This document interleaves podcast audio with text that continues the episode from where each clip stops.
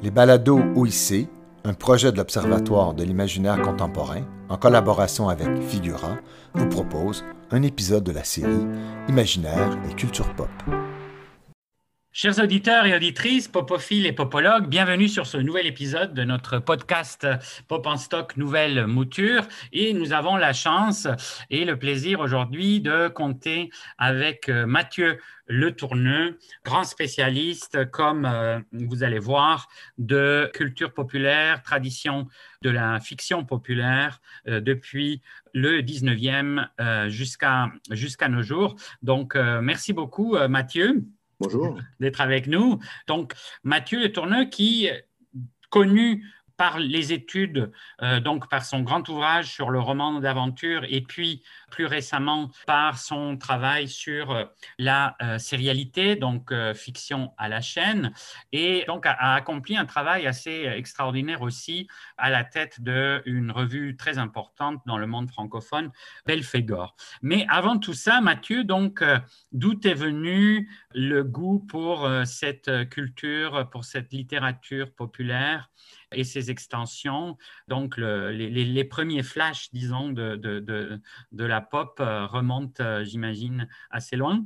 Alors, en fait, euh, c'est une chose à laquelle j'avais réfléchi il y, a, il quelques temps, parce que moi j'ai une formation extrêmement académique, hein. j'ai vraiment la formation de l'universitaire français très très canonique avec l'école normale supérieure, l'agrégation, donc la formation classique, euh, avec une formation en philosophie et pas en lettres à l'origine, donc pas du tout euh, littérature populaire, mais en réalité, en y réfléchissant, euh, je, me suis, je me suis rendu compte que ce qui est probablement à l'origine de mon, de mon intérêt sur, pour, pour, la, pour les productions populaires, c'est que j'ai été élevé dans une, dans une famille qui avait un rapport assez étrange aux productions populaires.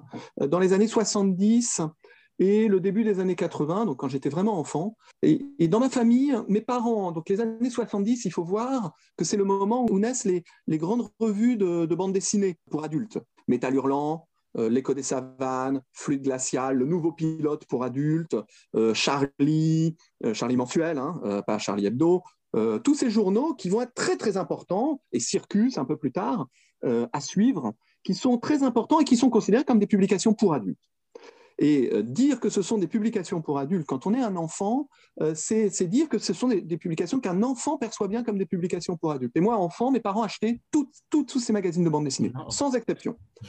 Mais mes parents étaient des gens donc, qui, aimaient beaucoup les bandes dessinées comme ça. Ils ne les, les, cachaient pas. Hein. Ils, les, ils les exposaient à une époque où, en fait, euh, les, adultes, beaucoup d'adultes considéraient ça comme de, la pornographie, mais vraiment, hein. euh, c'est vraiment historiquement un moment tout à fait capital. Et en parallèle, mes parents, qui étaient plutôt, euh, qui étaient plutôt de la gauche contre-culturelle et en même temps catholiques, ne voulaient pas qu'on manipule le journal de Mickey parce qu'ils trouvaient que c'était un journal de droite, réactionnaire, parce que c'était capitaliste. Mais il ne le disait pas comme ça, il disait tu lis Torchon. Bon. Euh, il ne voulait pas qu'on lise Pif Gadget, qui était le journal communiste de bande dessinée, parce qu'il trouvait que c'était de mauvais goût. Et en revanche, on avait le droit de lire le journal de Spirou, le journal de Tintin, et tous ces magazines, on avait le droit de les feuilleter. En revanche, les petits formats italiens, par exemple, euh, les publications Mon Journal, toutes ces publications qu'aujourd'hui les gens ne connaissent plus, mais qui ont été absolument capitales dans les années 70 et 80, euh, Black le Rock, Captain Swing, toutes ces publications, ça, c'était impossible. Les comics américains, c'était impossible parce que c'était nul euh, pour des raisons vraiment euh, de, de, système de valeurs. Et ce qui était frappant pour moi, c'est que mes parents euh, représentaient une forme de surmoi qui jugeait en permanence qu'une chose était bonne ou mauvaise, mais selon des, selon des critères qui étaient totalement aberrants en réalité, enfin pour un enfant. C'est-à-dire que quelque chose qui était un peu pornographique et dont on sentait bien que d'autres parents ne vous, vous laisseraient pas le lire, aucun problème. Des choses que mes camarades de classe lisaient c'était euh, très embarrassant. Et donc, euh, pour moi, enfant, c'était un vrai problème de légitimité. Et après, j'ai fait des études extrêmement classiques, donc de Hippocagne, Cagne, l'école normale supérieure, qui sont vraiment les formations euh, euh, en France euh, euh, très très classique, donc où il était impossible à l'époque de parler de, littérature populaire, de cinéma populaire. C'était le moment où ça n'existait pas dans les, dans les études culturelles, ou très peu, et en tout cas pas au moment de la formation académique. Et donc cette question, elle me, elle me taraudait en permanence, ça, m'avait beaucoup préoccupé. Et à l'époque, j'étais philosophe, et je me rappelle qu'en en philosophie, je voulais, je voulais travailler sur, dans une version très classique, l'esthétique des arts d'agrément, c'est-à-dire, dans le fond, l'esthétique du divertissement. C'était déjà ça qui, m'intéressait beaucoup. Puis je ne l'ai pas fait parce que j'étais à Paris 4, qui était très, très réactionnaire. Paris 4, c'est la Sorbonne, qui était à l'époque, on va dire, une université assez réactionnaire. Et en philosophie, ça l'était particulièrement à l'époque. Et donc, il m'avait dit, c'est totalement impossible, ne faites pas ça, vous, vous, ruinez votre carrière. Et donc, je suis passé en lettres pour ces raisons-là, parce que ça m'atterrait ça qu'on me, me dise ça, qu'on me dise, faites plutôt... Euh, à l'époque, c'était que de l'histoire de la philosophie. Faites plutôt euh, une maîtrise et un, DEA sur un grand philosophe, euh, une question associée à un grand philosophe. Ça m'intéressait, je trouvais ça pas intéressant. Et du coup, je suis passé en lettres. Et en lettres, j'ai travaillé sur l'art de la nouvelle chez Marcel Schwab et Stevenson, Robert Louis Stevenson. Et c'était le moment où Michel Lebris, qui vient de mourir, hein, Michel Lebris, a, avait réédité les essais sur l'art de la fiction de Stevenson. Et dans le cadre de, mon, ma maîtrise, j'ai lu les essais sur l'art de la fiction et ça a été un éblouissement total euh, de, découvrir l'intelligence avec laquelle Stevenson parlait de ce qui est le plaisir de la fiction. Et moi, le plaisir de la, fiction dans ses formes populaires, c'était quelque chose que je ressentais du d'un côté du côté de la bande dessinée, qui était quelque chose qui me fascinait depuis tout petit, comme je te l'ai dit tout à l'heure, hein, et puis du côté des questions de légitimité, c'est-à-dire il me semblait que c'était vraiment important de s'intéresser à ces, relations esthétiques beaucoup plus pour, pour moi, au fond de moi-même, que de, s'intéresser à euh, l'esthétique de Proust, l'esthétique. Pas parce que je considérais que c'était des mauvais auteurs. Proust, Flaubert, Balzac étaient des auteurs que j'aimais beaucoup. Mais ça, me posait beaucoup plus de, problèmes d'appréhender mes, propres jouissances euh, de lecteur du journal de Spirou, du journal de Tintin ou de Métal Hurlant, si tu veux. Et donc, euh, que c'était quelque chose qui me préoccupait beaucoup. Et, Stevenson, dans, ses essais sur l'art de la fiction, quand il parle d'une humble remontrance, euh, quand il répond à Henry James à propos de l'île au trésor, qui dit pour un enfant, un, pirate et une barbe en pantalon bouffant, littéralement hérissé de pistolets. Et il dit ça, c'est la définition de l'imagination, euh, du plaisir du romanesque. Je trouvais que c'était incroyablement juste. oui, et d'ailleurs, c'est fascinant parce que on dirait qu'à partir de ce moment-là, il y a une sorte de partage des eaux entre le monde anglo-saxon qui est resté très fidèle au euh, storyteller, à la tradition du storyteller qui, qui, raconte une histoire, qui sait comment raconter une histoire, qui la raconte de la manière la plus efficace, pour parler d'efficacité et de l'effet sur le lecteur, etc. Il y a un clivage des eaux entre cette tradition qui existait pourtant en France et que tu as beaucoup étudié par la suite, de cette littérature euh, de fiction pure, et en même temps en France, comment parallèlement, même s'il y a un intérêt pour Stevenson et même s'il y a un intérêt pour H.G. Wells, et d'autres auteurs de, cette époque charnière, Conan Doyle, mais en même temps, comment la France s'en va vers un idéal beaucoup plus axé sur le style et comment, au fond, ça va créer comme une sorte de, de division esthétique majeure où, en France, c'est vraiment le style qui va conditionner la réception d'un grand écrivain, beaucoup plus que son art de la fiction comme tel, et où dans le monde anglo-saxon, on va rester très attaché à, la construction de la fiction, que ce soit Orwell, que ce soit Tolkien, que ce soit, enfin bon, cette tradition qui au fond n'a jamais tellement été mise en cause dans le monde anglo-saxon. Alors qu'en France, euh, à partir de, des, années 10, 20, NRF, euh, avant-garde, euh, jusqu'à tel quel et compagnie, c'est vraiment une sorte de, mm. de guerre contre le, storytelling, contre la fiction comme telle, et euh, bon, en, synthétisant énormément, mais disant que c'est ce qui fait que du coup, la littérature qui était très vivante en France, euh, qu'on va appeler populaire, et, qui correspondait un peu à des gens qui avaient un peu ces mêmes qualités, Rosny Aîné, etc., bah, tout à coup, ça, ça va un peu passer à la trappe de l'illégitimité, euh, etc. je dirais que c'est très juste ce que tu dis et c'est très frappant même si euh, dans l'entre-deux-guerres, il me semble que dans les pays anglo-saxons, euh, cette, division, elle existe aussi. C'est-à-dire que euh, les auteurs en souffrent d'ailleurs énormément, mais, il y a plus d'échanges. Et surtout, ce qui est caractéristique, c'est qu'en France, tu as cité à juste titre Gallimard, la nouvelle revue française et, la collection de la NRF, mais les intellectuels français de, la, de, la, nouvelle revue française s'intéressent énormément aux fictions romanesques, du romance. Oui, c'est le paradoxe. Parce que voilà. ils ne s'intéressent pas du tout aux Français qui font ça. Mais, mais, même, ils opposent les auteurs anglo-saxons aux auteurs français, c'est-à-dire qu'ils ils attaquent des gens comme euh, Pierre Benoît, par exemple, qu'on pourrait euh, voir comme un de ces auteurs euh, à, l'anglo-saxonne de l'époque, hein, ou Maurice de Cobra, en, disant mais ces auteurs, c'est le contraire de ce que font les anglo-saxons et c'est ce qui explique que, c'est que c'est pas bien. Et il y a toute une série de vagues. Tu as cité le moment Wells, il y a le moment Stevenson-Conrad, le moment du roman d'aventure. Et puis, à la fin de, des années 20, il y a le moment roman noir, qui est bien avant même la, série noire, il y a le moment roman noir chez Gallimard. Et les trois fois, c'est Gallimard. Hein, c'est très intéressant. Mais à chaque fois, Gallimard, d'abord, va chercher les auteurs anglo-saxons et donc marginalise les auteurs français déjà présents pour valoriser en fait son écurie d'auteurs. Parce que, par exemple, pour le roman d'aventure, ça va permettre de valoriser des gens comme Kessel, comme euh, Malraux dans un second temps, euh, Macorlan, tous ces auteurs vont dans, la, dans une vague euh, romanesque du roman d'aventure. De la même façon, au moment où on, où on, s'intéresse au, roman noir américain à la fin des, des années 20, c'est le moment aussi où va surgir quelqu'un comme Simenon tu vois. Et c'est nom qui intéresse beaucoup euh, la Nouvelle Revue Française. Mais simplement que le poids de la Nouvelle Revue Française fait que c'est toujours reconfiguré façon Nouvelle Revue Française. Euh, Stevenson passe par le prisme de Jacques Rivière et de, et de Gide. Euh, Conrad, c'est la même chose. Il y a le numéro fameux de la Nouvelle Revue Française à la mort de Conrad. À la fin des années 20, le, roman noir américain est, explicitement décrit comme euh, et le film de gangster d'ailleurs, comme une forme qui permet de s'opposer à une forme de littérature académique. Donc en fait, c'est complètement absorbé dans euh, ce champ littéraire euh, que décrit Bourdieu.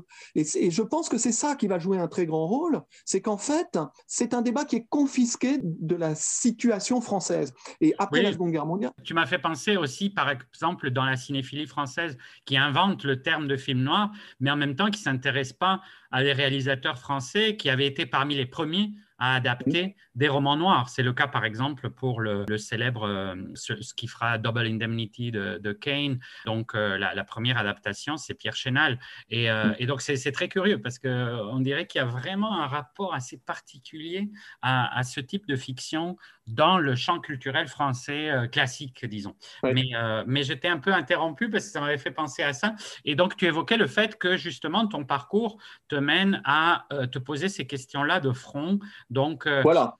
Et c'est ce qui va me conduire à, travailler euh, ben, dès, le, DEA, puis en thèse, sur le roman, à travailler sur le roman d'aventure. Et alors, la, particularité, c'est qu'à l'époque, euh, à l'époque, c'était pas quasiment pas possible, surtout j'étais encore une fois à la Sorbonne, c'était quasiment impossible de travailler sur un corpus euh, strictement populaire. On pouvait faire dans certaines universités, hein. d'autres l'avaient fait avant moi. Hein. Je ne dis pas que j'étais le premier, hein, d'autres très importants, Charles Grivel, Jacques Migosi, Jean-Claude Vareille, il y a toute une tradition.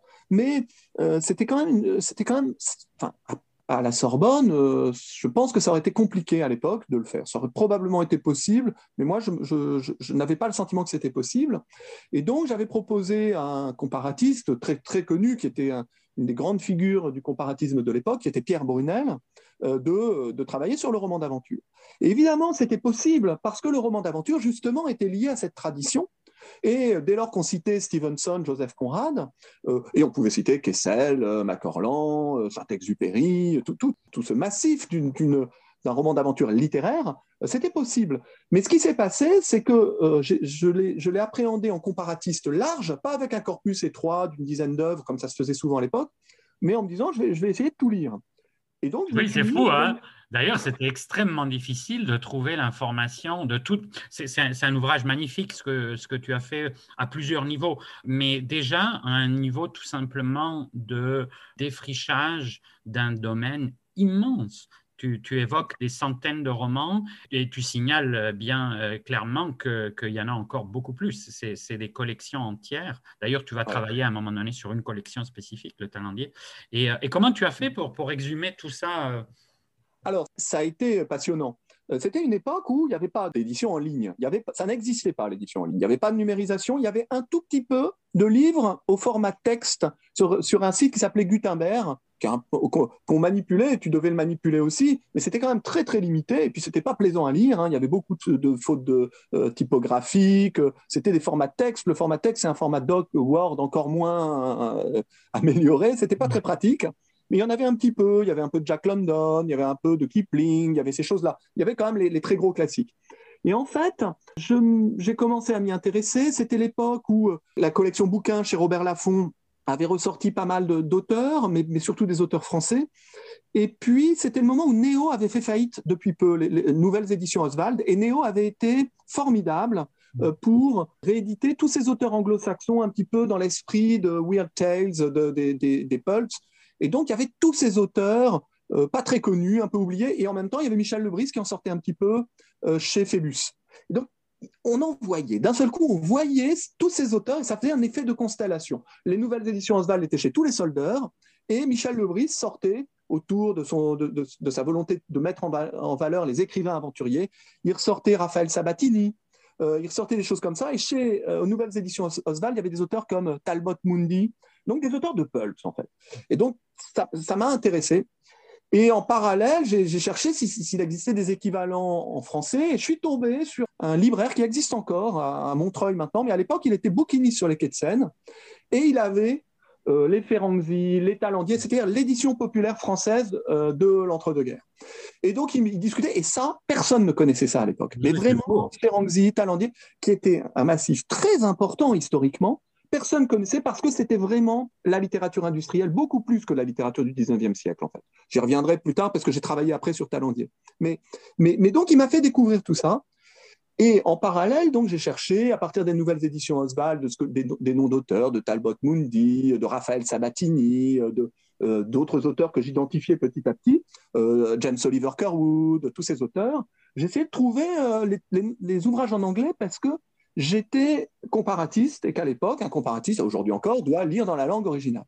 Et en fait, c'était le moment où aux États-Unis, les bibliothèques euh, désherbaient massivement leurs hardback de l'entre-deux-guerres.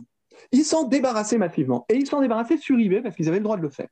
Et donc, tu pouvais acheter sur eBay la collection complète des Jack London, James Oliver Curwood et d'auteurs beaucoup plus rares, euh, Stanley Wiman, euh, Ryder Haggard. Alors Ryder Haggard n'est pas rare, mais je veux dire tout, tout, ce massif des post-Stevensoniens et des auteurs de pulp un peu connus, les, auteurs de western, les, auteurs de récits KPDP, les auteurs de romans maritimes, Forrester, tout ça.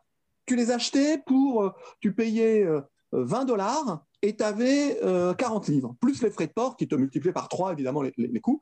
Et alors, c'était une époque encore ancienne, c'était avant PayPal, avant euh, l'internationalisation des échanges. Donc, tu étais obligé d'envoyer par la poste des dollars, attendre que le type reçoive les dollars, lui faire confiance, et attendre qu'il t'envoie en retour les livres. Donc, c'est vraiment la préhistoire pour, pour tout le monde. C'est très amusant. Et du coup, je recevais des livres toutes les semaines parce que j'en achetais sans arrêt comme un fou.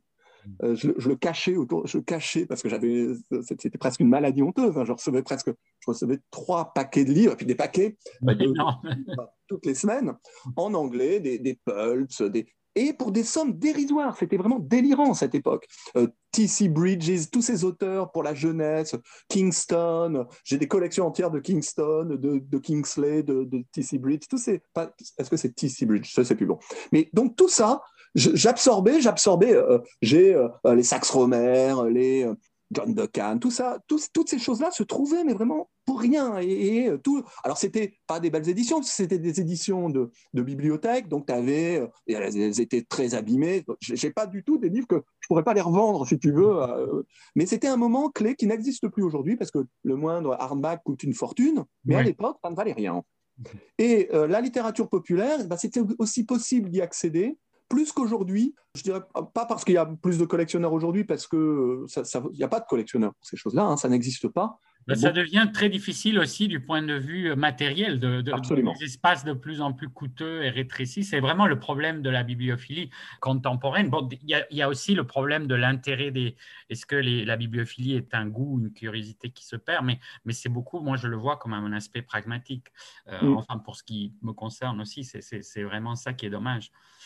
Absolument. Et moi, euh, par ailleurs, avec la numérisation massive, je ne suis pas sûr que ça vaille la peine d'avoir des kilomètres de, livres, poussiéreux et abîmés.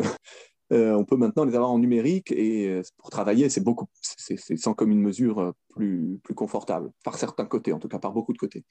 mais en tout cas, pour revenir, en revanche, cette chance que j'ai eue en manipulant tous ces ouvrages, c'est que ça m'a permis aussi euh, de tenir compte de la matérialité des supports et de comprendre. En fait, bon, j'ai fait ce, travail sur le roman d'aventure, ça m'a permis de lire beaucoup d'auteurs, euh, de les situer un petit peu les uns par rapport aux autres, de voir comment ça fonctionnait. Mais en fait, progressivement, la vraie découverte, ça a été de comprendre que ce qu'on appelait littérature populaire recouvrait des réalités extrêmement différentes. Beaucoup d'auteurs qu'on classe en littérature populaire sont des auteurs pour la jeunesse, et la littérature pour la jeunesse, c'est pas l'édition populaire. Beaucoup d'auteurs qu'on rassemble sous le terme de littérature populaire appartiennent à des sphères de légitimité incomparables. beaucoup d'auteurs sont des auteurs littéraires, en fait. des auteurs, en anglais, on, appellerait middlebrow. et en fait, on confond tout. Et en, confondant, tout, on perd complètement de vue tout à la fois les contraintes de production, les modes de consommation et les poétiques collectives qui font qu'on imite plutôt un auteur dans la même collection, dans la même logique. Et ça, ça a été la vraie, découverte au fil du temps, à, force de manipuler ces objets. Et je pense que la, seule vraie importance d'avoir les objets entre les mains, c'est de voir que, eh ben, en effet, une édition de, de euh, de, de, Rony ou de, de, ces auteurs qui ne sont pas des auteurs populaires. Maurice de Cobra, ce n'est pas un auteur populaire, ben, ça n'a rien à voir avec Albert Bonneau ou euh, Marcel Alain dans l'entre-deux-guerres, qui sont des vrais auteurs populaires, et la matérialité du support rend ça immédiatement visible. Et après, lire en ayant ça en tête, ça change tout. Oui, oui, puis le, bah, en fait, c'est très intéressant parce que tout en écrivant le roman d'aventure, tu, tu, avais déjà fiction à la chaîne en germe, finalement. C'est un petit peu aboutir à cette poétique beaucoup plus euh, axée sur le phénomène lui-même matériel de la sérialisation, etc. Et ce qui est clair, c'est que des collections entières fonctionnaient euh, sur une base d'une sorte de prolétariat euh, mmh.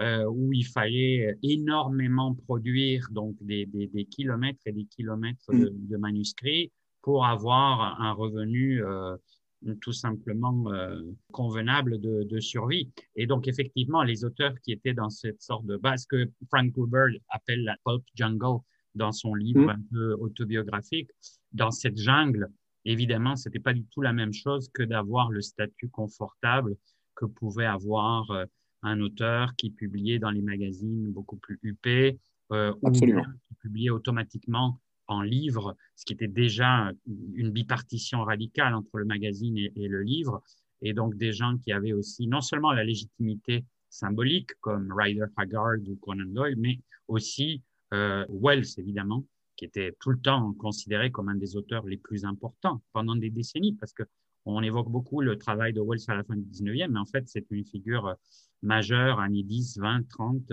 et, et, on continue à, et il se retrouve tout le temps du côté des prix Nobel et tout ça. Donc, c'est vraiment, il était aux antipodes des, euh, des, des forçats de, de l'Underwood, comme c'est un terme qui avait été utilisé pour les, pour les écrivains plus d'après-guerre français, mais euh, qui était vraiment enchaîné à leur machine à écrire euh, jour et nuit. Donc, euh, et puis, euh, en revenant un peu sur pour, pour, le premier livre donc de, de, du roman d'aventure, c'est vraiment un livre extraordinaire, non seulement par ce versant d'exhumation d'un legs qu'on croyait au fond assez perdu, mais d'un autre côté aussi par les, les, analyses lumineuses que tu fais. donc, c'est vraiment un double travail. C'est pas du tout un travail tout simplement d'exposition, mais c'est un travail d'analyse très, très important. Je vais, faire une autocritique parce que je vais faire une autocritique parce que moi, je trouve que dans ce livre, il y a, il y a, y a des vraies critiques à faire à, l'égard de, ce, à l'égard de ce livre. Je dirais que euh, les, gros travers de ce livre, qui sont des vrais problèmes, c'est que j'étais encore dominé euh, par euh, une conception transcendante du genre, c'est-à-dire l'idée que il fallait avoir une définition scientifique du genre. Et donc, j'ai cherché à définir le roman d'aventure comme une réalité euh, qui devait échapper au discours de l'époque pour donner une définition euh, scientifique, un peu comme euh, Todorov avait fait pour la littérature fantastique. À mon niveau, sur le modèle todorovien de la littérature fantastique, on donne une définition formaliste. Alors ça, c'est la première chose. Bon, depuis, je, suis à, peu près persuadé que euh, c'est un contresens pour la littérature populaire, euh, et un profond contresens, un contresens grave, c'est-à-dire qu'il ne faut pas considérer que le but du chercheur en littérature populaire est de donner des définitions des genres, ni du roman sentimental, ni du roman d'horreur, ni du roman d'aventure, ni du roman policier, mais au contraire de décrire, euh, il, faut il faut décrire ce que les gens considèrent comme appartenant au genre à l'époque. Et ça permet, quand on procède de cette façon, euh, de, comprendre réellement comment fonctionnent ces œuvres. Parce que ces œuvres sont des œuvres qui, reprennent des stéréotypes en permanence, qui euh, reprennent euh, les conventions d'autres auteurs de l'époque. Et donc, les seules définitions qui valent, c'est celles des éditeurs, celles de leurs collègues, celles conventionnelles. Et les gens dans une société, on ne donne pas de définition scientifique. Si je prends un exemple contemporain au cinéma, pendant longtemps, personne n'aurait accepté de dire que euh, les, films de zombies étaient des films de science-fiction. parce que le zombie appartenait au fantastique, à l'horreur. C'était euh, de l'horreur. Et aujourd'hui, bah, ça c'est en train de se transformer parce que la montée en puissance de la science-fiction post-apocalyptique fait qu'on considère de plus en plus le zombie comme une figure de la science-fiction. Mais euh, il ne s'agit pas de dire est-ce que, scientifiquement, dans une définition transcendante, c'est de la science-fiction ou pas? Il s'agit d'interroger pourquoi, à un moment, ça a, eu tendance à être absorbé dans l'écosystème des gens, tu vois? Oui, non, en fait, mais pour défendre ton livre, ce qui est assez intéressant, donc, comme position de défendre le livre contre son auteur, en fait, pour défendre ton livre, je dirais que le livre, il fonctionne merveilleusement bien. Et d'ailleurs, moi, je l'utilise beaucoup pour le cours. J'ai la chance de souvent donner ce cours de roman d'aventure et, c'est vraiment euh, le, euh, le livre avec Tadier pour d'autres raisons, mais ce sont vraiment les, deux livres sur le genre, les deux livres majeurs. Et je dirais qu'au fond, ce que tu développes bien, c'est justement ce que les sociologues allemands appelaient le type idéal. Et donc, et, je pense que toute l'histoire de la réflexion esthétique est traversée par ce, par ce dilemme. Et, au fond, c'est une dialectique. Je pense que d'un côté, c'est extrêmement clair à partir de, des définitions que tu fais où tu intègres déjà les, différences entre le roman de KPDP, le roman historique, quand est-ce que le roman historique devient roman d'aventure historique ou bien il reste plutôt roman historique euh, parce qu'il s'attache vraiment à la reconstitution d'une époque, etc., etc., alors que le roman d'aventure historique va prendre l'époque comme une sorte de réservoir de motifs, etc. Tu fais la même chose pour le roman donc maritime, pour le roman western, pour le roman. Donc je pense que c'est lumineux déjà de se donner un peu ces balises. La question de l'ensauvagement, euh, la dialectique de l'ensauvagement et la civilisation, enfin, toutes ces choses-là que tu évoques, je pense qu'elles sont extrêmement pertinentes. Et d'ailleurs, moi, je suis euh, amené dans le cours à, au fond, les vérifier sur des œuvres précises. Et non seulement sur des œuvres de l'époque dont tu parles, mais aussi de voir comment ça marche après. C'est-à-dire comment est-ce qu'on peut encore comprendre le, roman, le cinéma d'aventure, par exemple, postérieur, et pas seulement le cinéma d'aventure rétromane du type Indiana Jones, qui reprend évidemment ces codes des années 20-30, mais aussi des, romans, des, films d'aventure euh, qui vont plus du côté de, du, du blockbuster d'action. Et au fond, ton modèle, il marche très bien. J'espère que ça te rassure parce que le, modèle, il marche très bien. Par contre, je pense que c'est vrai que c'est intéressant de se poser la question de la dialectique entre ce, type idéal qu'on peut dégager rétrospectivement, toujours a posteriori, sur ce qu'une production a, a accompli, et le fait que ce n'était pas du tout concevable dans ces termes-là au fur, et à mesure de son évolution. Parce qu'au fur et à mesure de son évolution, les catégories étaient autres. C'était euh, les Lost Race Tales, c'était euh, tout ça. Enfin, il y avait des catégories très, très différentes qui, euh, qui étaient plutôt thématiques, etc., et qui ne donnaient pas du tout cette vue d'ensemble que toi, tu dégages à partir de l'ensemble de la, de la production. Donc moi, je dirais que si tu avais à revenir sur, euh, sur cette question euh, d'ensemble, je pense que ce serait plutôt sur le mode d'une dialectique, de dire,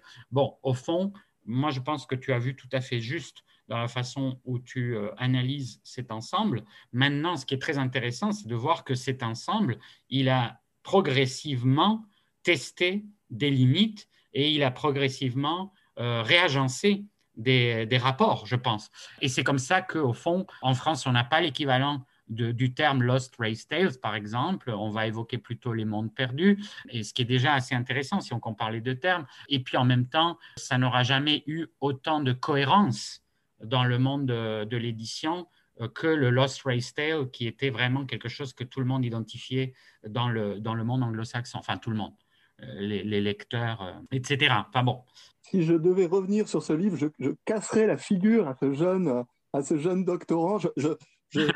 j'ai eu beaucoup de chance de ne pas avoir le vieux Mathieu Le Tourneux dans le jury de thèse du jeune Mathieu Le Tourneux parce que j'aurais bien cassé les pieds. non, non, non. Pour être honnête, je pense que, enfin, c'est, mais je, je, pense que c'est vraiment une affaire de génération et de mode d'appréhension. Mais aujourd'hui, je m'échinerai à attaquer peut-être chaque page de ce livre pour montrer que c'est pas comme ça qu'il faut travailler. Vraiment, je, t'assure. Et, aujourd'hui, tous les travaux sur les, genres, je trouve, devraient s'efforcer de faire voler en éclats les définitions, les définitions euh, euh, formalistes des genres et surtout anachroniques des genres. C'est-à-dire s'interdire de parler de science-fiction avant que le mot science-fiction apparaisse et se demander si en, utilisant les mots de l'époque, on n'aurait pas des découpages complètement différents. Pour prendre un exemple, euh, le roman de, KPDP est, très peu décrit comme un roman de KPDP, euh, où, euh, beaucoup de romans sont décrits comme des romans de, drames d'amour et d'aventure, d'aventure et de passion, ou de crimes et, d'aventure, de crimes d'amour. Et ces termes, le fait qu'ils sont jamais décrits ou très rarement décrits avec un seul terme, montre bien que le souci de l'époque c'est d'ouvrir, je parle du 19e siècle, hein, je parle du grand moment du roman feuilleton, c'est d'ouvrir le feuilleton à une pluralité de tonalités. Ce qui est le contraire de ce que va faire la grande époque des genres, c'est-à-dire le, début du 20e siècle, qui est une époque fordiste, une époque de standardisation des discours, et qui tend donc à distinguer, quand on publie un livre, entre roman d'amour, roman d'aventure, roman policier. Et un roman d'aventure, il n'y a pas de femme, ça se passe dans les lointains, soit historique, soit géographique. En fait, ce que j'ai décrit euh, dans mon livre, c'est plutôt le roman d'aventure de la première moitié du XXe siècle. Celui du XIXe siècle, ça marche pour le roman d'aventure pour la jeunesse, mais parce que le roman d'aventure pour la jeunesse se trouve être lié au même, euh, au même découpage que euh, le, le, roman d'aventure de l'entre-deux-guerres. Mais je pense vraiment que, par exemple, on n'a pas intérêt à parler de roman d'amour au XIXe siècle, parce que c'est du mélodrame. Et le mélodrame, ça fonctionne autrement. Par, exemple, les gens disent toujours Ah, c'est bizarre, au XIXe siècle, les romans d'amour finissent mal, ou euh, il y a beaucoup de, femmes qui meurent, d'enfants, et ça ressemble pas vraiment à du roman. Ben, c'est normal, c'est du mélodrame. Donc, ça finit, ça fonctionne autrement. Et donc, le, roman feuilleton au 19e siècle, c'est pas des, grands genres stabilisés. C'est pour ça que ça marche jamais bien, les genres. on dit toujours, ah ben oui, c'est un roman criminel, mais c'est aussi un roman d'aventure et d'amour, quand on parle des grands romans criminels du 19e siècle. C'est normal. C'est parce que le roman criminel naît après.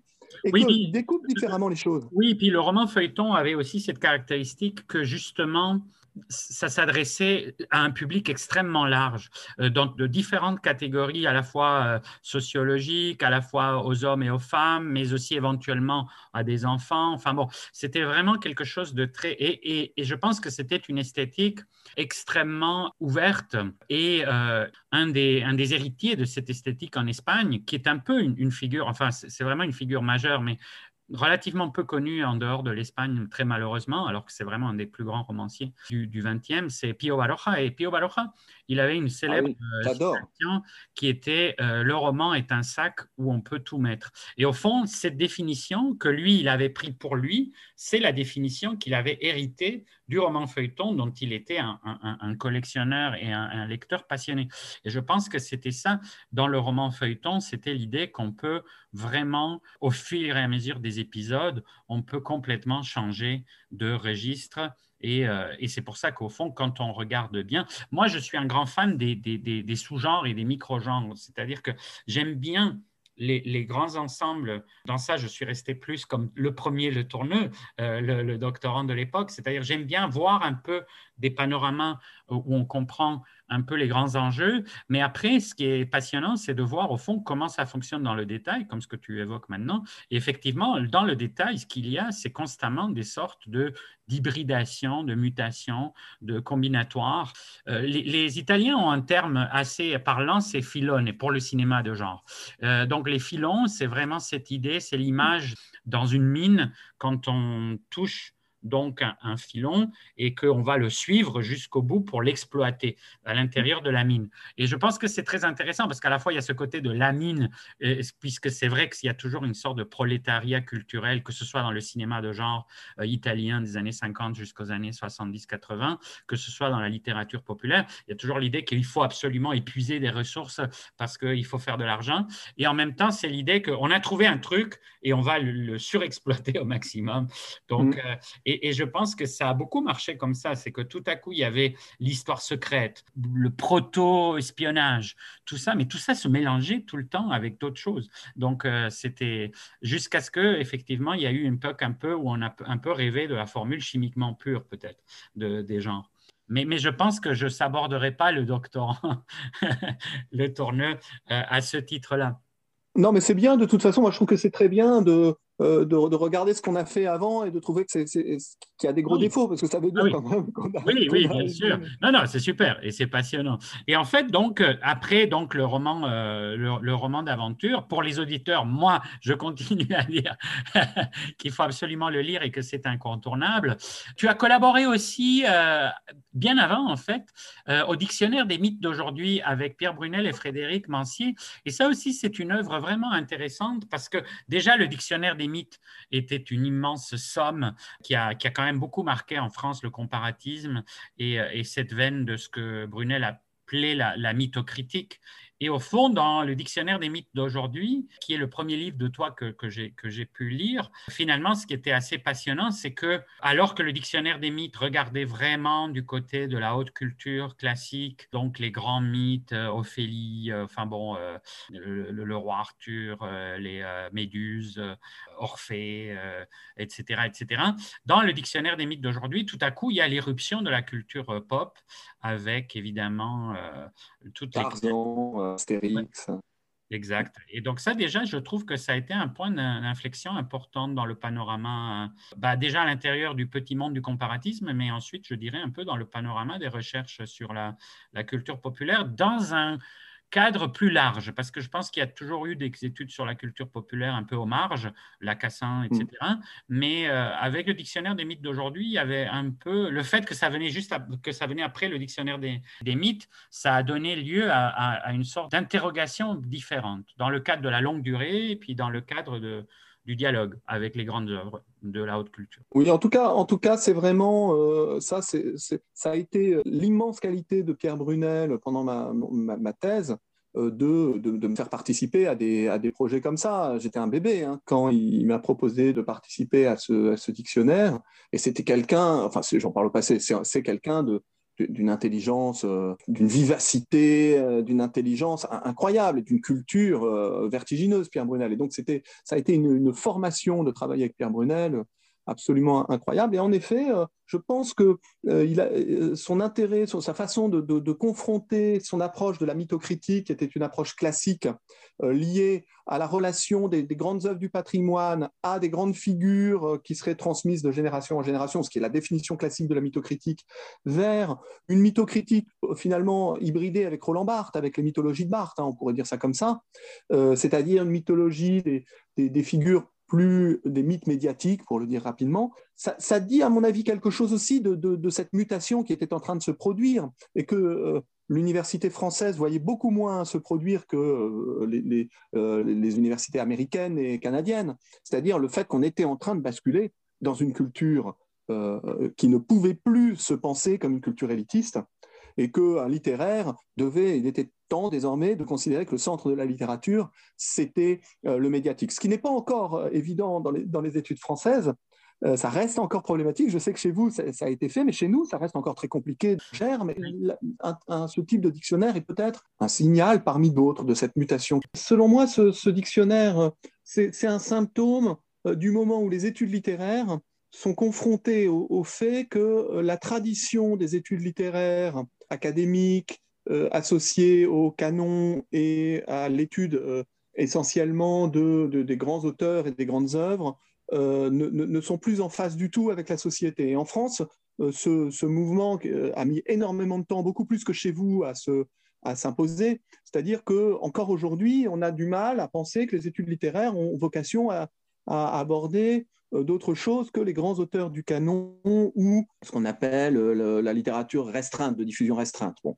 Et euh, je pense que ce, type d'ouvrage, c'est un peu le symptôme d'un moment où finalement le, mythe, le mythe cesse d'être le dialogue des grandes œuvres avec les, les grandes figures mais euh, l'appréhension de nouvelles relations à, la culture. Alors c'est embryonnaire parce que c'est un processus qui se développe, mais je pense en tout cas que euh, s'il y a une chose à dire, c'est que ce type de livre, toi et moi, on est les symptômes d'une mutation radicale de, de, ce qu'on appelle la culture. Et que c'est ça qui est important, c'est-à-dire le fait que désormais, la culture, la, la culture, c'est la pop culture. Je veux dire, c'est pas la peine d'aller au-delà. Et que du même coup, euh, l'enjeu capital aujourd'hui, ça n'est pas tant d'étudier les, grandes figures transhistoriques, euh, les grands héritages collectifs, c'est de se demander ce qu'on a manqué euh, ces 200 dernières années quand il s'agissait de comprendre ce qui était en train de se produire. Ce que je veux dire, c'est que ce qui se produit aujourd'hui, le fait que les gens parlent de séries télé, de, euh, de, de blockbusters, de jeux vidéo, euh, doit s'expliquer sur au moins deux siècles et qu'on ne l'a pas fait et qu'on n'a pas commencé à essayer de comprendre ce qui s'était produit sur deux siècles. Donc ce, dictionnaire et tout ce qu'on fait, toi, toi comme moi, c'est peut-être de, questionner ça, c'est-à-dire de, revenir en arrière et de dire mais qu'est-ce qui s'est passé qu'on n'a pas regardé? Qu'est-ce qu'on n'a pas regardé dans la société, dans la presse du 19e siècle, dans l'apparition des céréales américains des années, des années, des années 20, euh, dans les pulps, dans les, dans les premiers comics, euh, et, dans les collections populaires françaises et dans euh, le, au fleuve noir toutes ces choses qui ont été si importantes qu'on consommait en permanence et dont on ne parlait pas à l'université. Et donc, on n'a pas compris ce qui s'était transformé. Et pour moi, plus, plus j'y réfléchis, plus je me dis, en fait, notre travail, c'est un travail d'archéologie du, présent et, de retour sur des choses qui existaient, qui étaient, extrêmement présentes, extrêmement familières et qu'on ne regardait pas, dont on, dont on ne comprenait pas qu'elles étaient en train de transformer radicalement euh, la culture collective. Et puis qui crée euh, des vrais réseaux, parce que après, quand on voit les entretiens avec, euh, que ce soit les réalisateurs, les BDistes, les auteurs, on voit bien que ces filiations ont existé. C'est tous euh, des gens qui renvoient. C'est-à-dire qu'il y a une vraie mémoire là, pour le coup, sélective des genres, mais que les gens sont là, et puis tout dépendant de ce à quoi ils ont été en contact quand ils étaient gamins, à la télé ou, mm.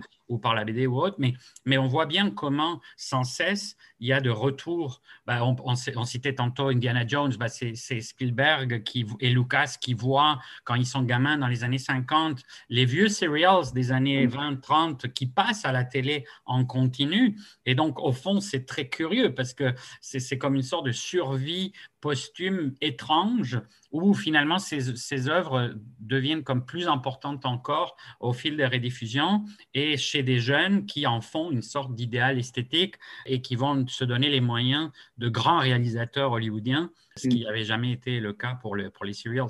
Absolument, et on peut dire euh, d'ailleurs que c'est très intéressant, toute cette, toute cette génération de, de Spielberg, de, Lucas, de, de, Dante aussi, euh, et tout ce film d'horreur des années 80 qui passe son temps à citer euh, les, films de monstres, mais à l'écran, il les montre en permanence, exactement comme nous aujourd'hui, on cite les années 80 cette façon comme ça d'assumer, de, de, réabsorber euh, les, les, générations précédentes. Et en fait, on pourrait remonter. Ce que je veux dire, c'est que Aujourd'hui, on, se rend compte de ces filiations, mais euh, dans les années 30, il y avait aussi des filiations. Il y avait aussi, par exemple, alors euh, c'est aux États-Unis encore, parce que les États-Unis étaient moins, étaient moins complexés que les, Français, mais dans les journaux américains des années 30-40, au moment des pulps, on parle des premiers collectionneurs de dime novels. Et on dit, le dime novel qui ne valait rien pour la génération d'avant est en train de prendre de la valeur. Il y a des collectionneurs. Exactement comme au moment où les comic books euh, triompheront après la Seconde Guerre mondiale, on dira les pulps ont disparu et ils commencent à prendre de la valeur. Et génération après génération, on pourrait reconstruire comme ça une sorte d'histoire, d'histoire anachronique de la culture populaire, c'est-à-dire d'histoire des moments mémoriels, des, de, chaque époque étant une sorte d'absorption du moment mémoriel de l'époque précédente. Et ça aussi, c'est ce que Stevenson avait découvert, c'est qu'il disait, il euh, faut, se souvenir du poème liminaire de l'île au trésor, où il dit, si le lecteur euh, peut aimer euh, ce livre comme moi, j'ai aimé, euh, alors il cite Ballantyne, Kingston, il dit, en fait, ce livre est un hommage à mes lectures d'enfants. Ben, en fait, c'est ça la, culture populaire, c'est ces héritages. Et puis, c'est aussi des sensibilités qui sont construites sur le long terme, des sensibilités esthétiques qui sont liées à des modes de consommation qui n'ont rien à voir avec la consommation de la haute littérature, mais qui n'en sont pas moins, moins importantes esthétiquement. C'est très important. C'est pas parce qu'on jette petit euh, fascicule euh, euh France euh, quand on est enfant qu'on a acheté en kiosque parce que c'est un peu pornographique et qu'on le lit en cachette de ses parents et qu'on le jette, c'est pas pour ça qu'il est moins esthétiquement fort et qu'il va moins nous construire et nous structurer. Et, je pense que ces aspects-là sont aussi très importants. Oui, les aspects de la consommation. La mm. construction du fandom, qui à mm. partir des, des magazines de science-fiction, mais aussi des autres pulps, ça tu l'as bien montré dans différents articles, que c'est pas juste la science-fiction qui se construit comme ça. Il y a Adventure, le Paul qui crée son club de l'aventure, etc., etc. Et où justement il commence à y avoir des, lecteurs qui sont, qui deviennent souvent eux-mêmes auteurs dans une dialectique très intéressante Mm. Euh, c'est comme ça que toute la science-fiction s'est construite. Et en fond, ce qui est, qui est intéressant, c'est aussi de voir que d'emblée, beaucoup de ces pulps-là se situent dans la euh, filiation directe. Euh, Gernsback, ce qu'il fait au début, c'est publier Verne et Wells et, et, et Poe. Et, donc, c'est vraiment, et Weird Tales, c'est Poe, et c'est même Théophile Gautier, etc. Et le premier article sur l'esthétique de Weird Tales qu'écrit donc l'éditeur en chef euh, euh, Wright, euh, c'est vraiment une réflexion tout à fait éclairée sur l'histoire du fantastique et, sur ce que lui considère comme, étant le, fantastique. Donc, au fond, c'est vraiment une fausse naïveté. On a attribué une naïveté à ces productions qui, étaient loin d'être telles. Et, et c'est pour ça que ces gens-là célèbrent quand une nouvelle figure d'importance apparaît et que les fans disent waouh ça c'est vraiment important etc etc mm. et, donc on voit bien qu'il y a la construction d'un canon qui se fait aussi progressivement etc euh, etc donc euh, tout ça est passionnant et effectivement tu travailles en même temps sur donc euh, cette collection qui a été mythique donc Talendier de 1870 à, à 2000 l'histoire d'une grande donc la librairie Talendier histoire d'une grande maison d'édition populaire et ça aussi, c'est avec Jean-Yves Mollier. Donc, un immense travail d'archéologie, euh, concrètement. Oui, alors vraiment, euh, travailler sur Talendier, ça a été une chance inouïe. Donc, c'est Talendier, ça commence, ça s'appelle la librairie illustrée, c'est des, journaux, en fait, euh, des journaux et des livraisons, de la vente en livraison, de la vente en journaux, des journaux comiques, des journaux de vulgarisation, et puis des livraisons de fiction populaire. Et puis, c'est le journal des voyages, qui est un journal euh, capital justement pour le roman d'aventure du 19e siècle géographique et pour le discours colonial. Hein. Et puis, ce sont aussi euh, des, des, premières, euh, des premiers journaux pour la jeunesse. Et ça va se transformer au fur et à mesure en éditeur de collections populaires, de collections très populaires à très bas prix, le livre national. Et, et Talandier va être l'un des principaux éditeurs populaires de l'entre-deux-guerres. Ils, dominent le marché, ils sont trois à se partager le marché, on peut le dire grossièrement. Hein. Il y a Talandier, il y a Fayard, qui est un, éditeur populaire à l'époque, et il y a Ferrangzi, qu'on a un peu oublié, mais qui est euh, un autre éditeur important.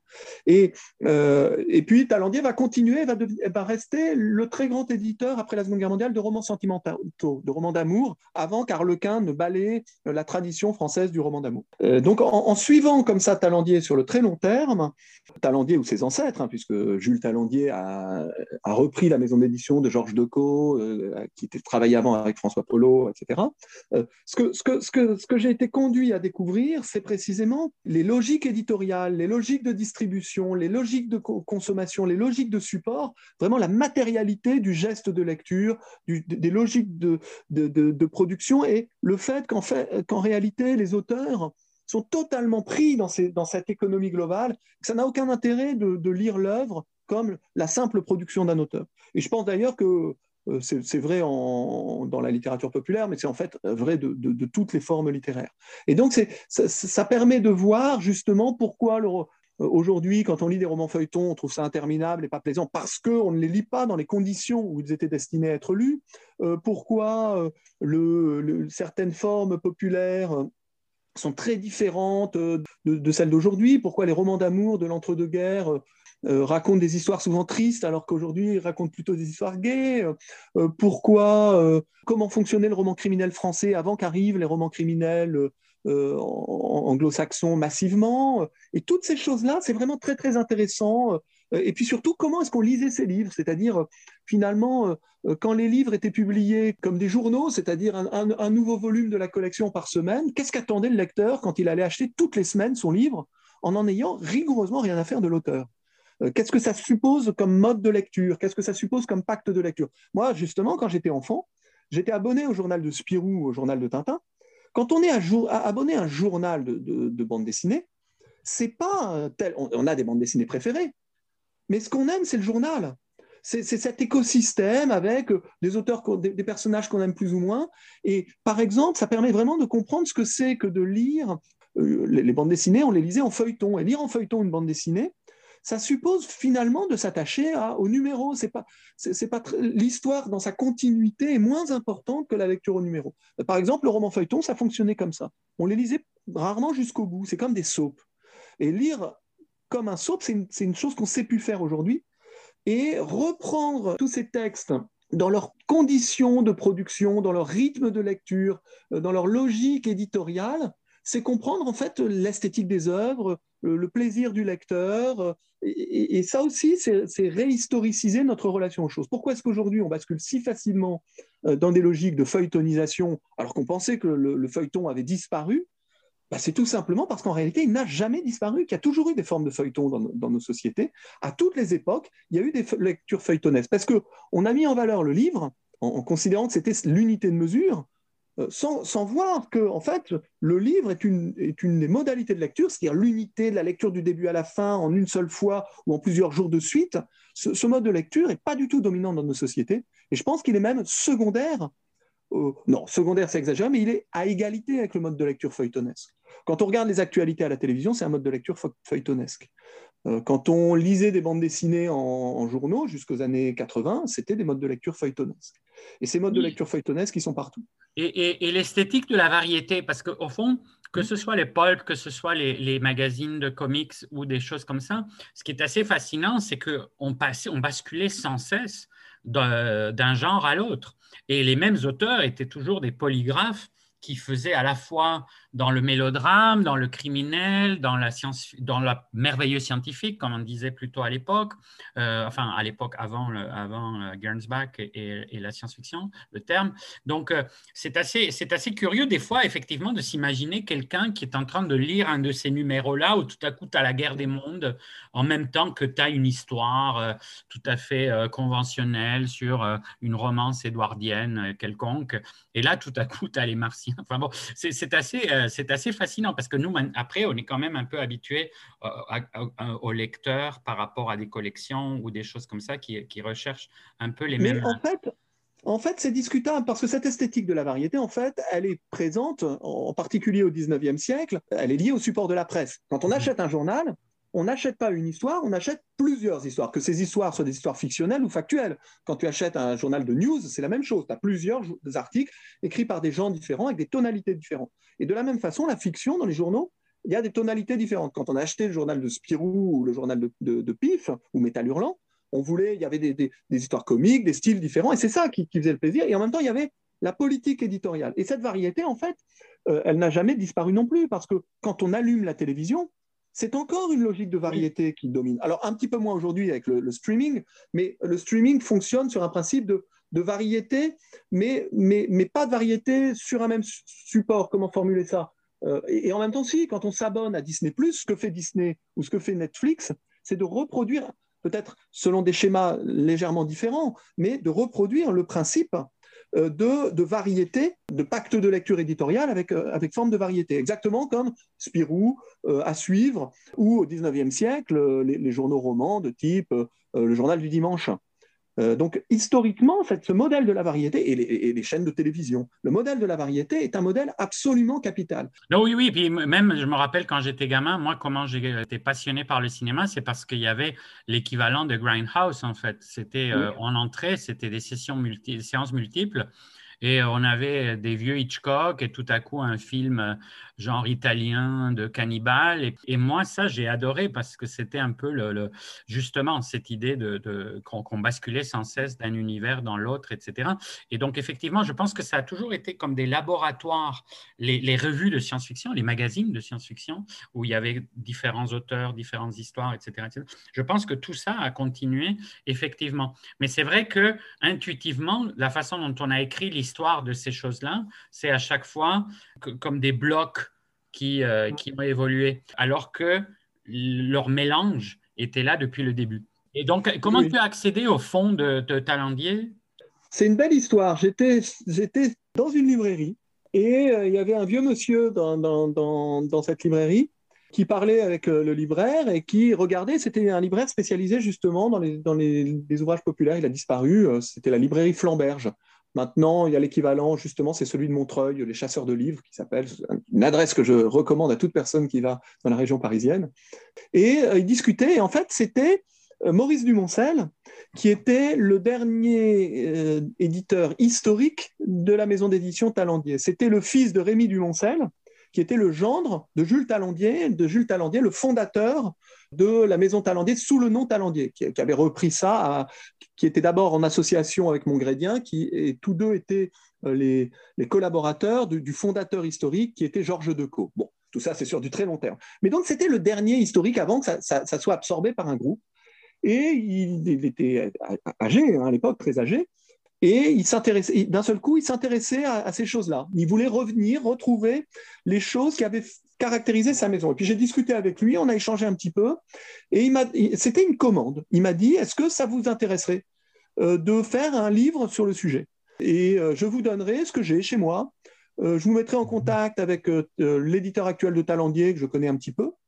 Et puis, il a proposé la même chose à, à Jean-Yves Mollier, qui est le grand historien de, l'édition, qui est vraiment le très grand historien de l'édition française. Oui, on, a, on, s'est dit, bon, on va travailler à deux, on va le faire. Au début, ça devait être un tout petit projet, ça devait être un livre d'une cinquantaine de pages. Et puis, on s'est vraiment pris au jeu et surtout, on a découvert beaucoup de choses, et en particulier, on a découvert des archives petit à petit. Et chez Talandier, les archives, on les a découvertes, c'était vraiment incroyable. Talandier n'avait plus d'archives.